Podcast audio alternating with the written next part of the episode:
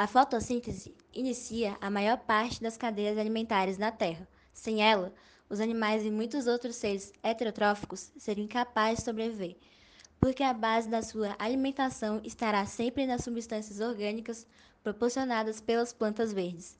A maior parte da vida na Terra usa luz vermelha visível na fotossíntese, mas algumas usam luz infravermelha. Bom, eu vou falar como acontece o processo da fotossíntese.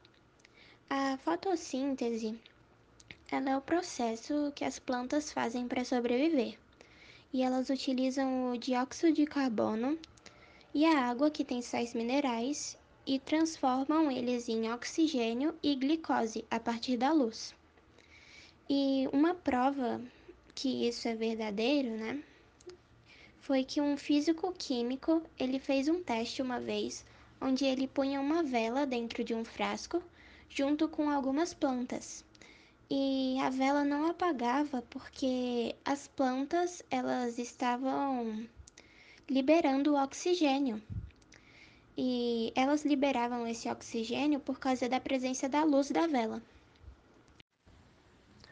A fotossíntese é o processo químico em que as plantas verdes, as algas, as algas verde-azuladas e algumas bactérias transformam a luz solar, o dióxido de carbono e água em glicose, oxigênio e água. A fotossíntese é um processo que acontece com as plantas na presença da luz solar. Esse processo acontece, né, como eu já havia dito, na presença da luz solar, quando a planta absorve o gás carbônico e libera o gás oxigênio. O que eu sempre perguntei é como a fotossíntese transforma energia luminosa em energia química. Mas com o tempo eu aprendi que basicamente a clorofila, que é o pigmento mais importante do processo fotossintético das plantas, ela capta a radiação luminosa e transforma essa forma de energia em tipo na energia química que eu falei. A energia luminosa utilizada para essa reação é provinda da luz, tá ligado? E absorvida pela clorofila.